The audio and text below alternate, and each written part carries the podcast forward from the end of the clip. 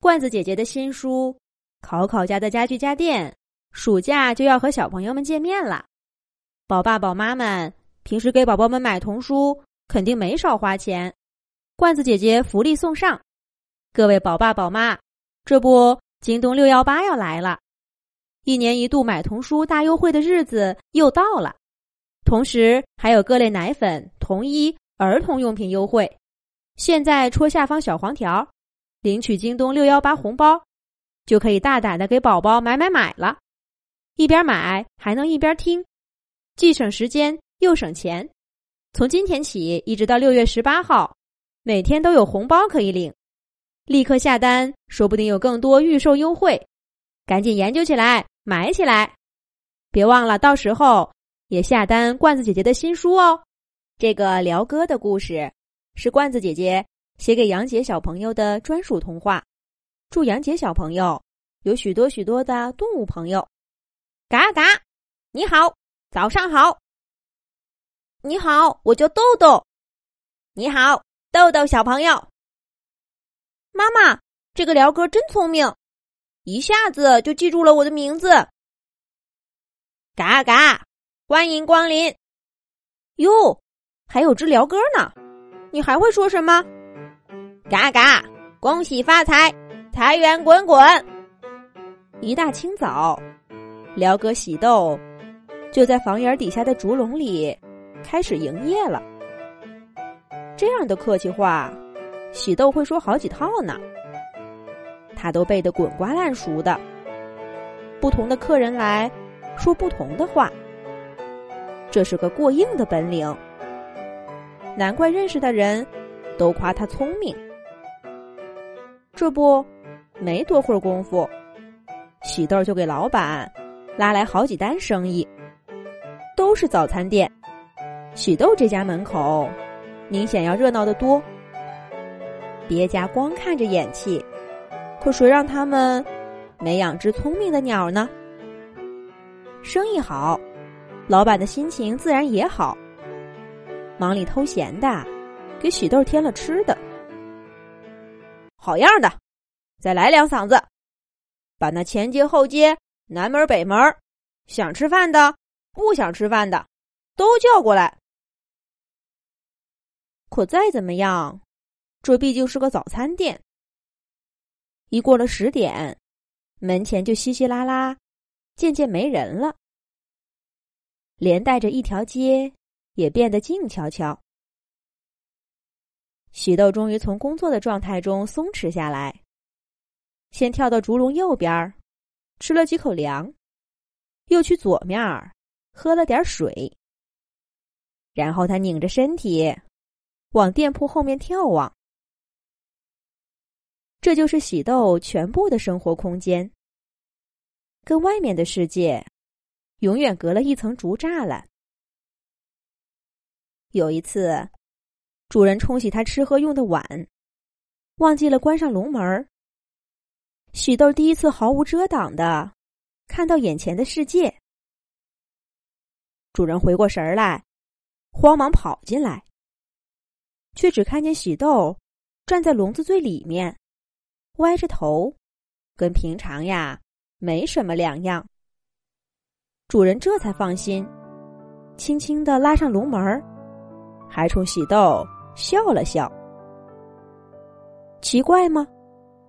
明明可以拥抱自由，可喜豆却连一步都没有迈出去。喜豆却觉得这再正常不过了。为什么不来外面看看？住在杨树上的大乌鸦是这么对喜豆说的：“用一用你的翅膀，在蓝天下飞一飞。”你就知道，那感觉有多美妙了。不试试自己捉虫吗？住在槐树上的大喜鹊是这么对喜豆说的：“你瞧瞧，你吃的都是些什么？哪有一点鲜味儿？真不知道这些年你是怎么吃下的。”不光是他们。这些年来，喜豆的笼门口飞过许多来来往往的鸟，有麻雀这样的常住客，也有燕子这样定期来旅行的游子。在外面自由飞翔的鸟，都觉得喜豆的生活苦极了，没有自由，没有伙伴，完完全全的依赖人类。可是对喜豆来说，这是他祖祖辈辈的生活呀。他的妈妈，他妈妈的妈妈，妈妈的妈妈的妈妈，就已经住在这小小的竹笼里了。没有人能说清楚，这样的生活是怎么开始的，就像也没人能说得清，那些自由飞翔的鸟，又是为什么？一生下来就可以自由的飞翔。同样，也没人给喜豆那么认真的讲过外面的生活。没有人教过他背后的翅膀是做什么用的。如果夏天热的时候用那扇扇风不算的话，我跟他们是不一样的。每当其他的鸟跟喜豆描述外面的生活有多好的时候，他总是这样默默的告诉自己：相比这些虚无缥缈的东西，喜豆更在意的是，他又学会说了多少话。会说的越多，说的越好听，就能得到越多越好的食物。当然啦，这特指的。是人类的语言，而鸟类的语言是没有用的。我们都看到了，在这方面，喜豆做的相当的出色，连老板都忍不住赞叹：像喜豆这么聪明的鸟，留他在这个小小的早餐店，真是屈才了。学会更多的话，把它们说的更好听。那就是喜豆鸟声的意义。可是这个坚定的信念，却在今天发生了变化。一切都源于那一抹从笼子门口掠过的黑色倩影。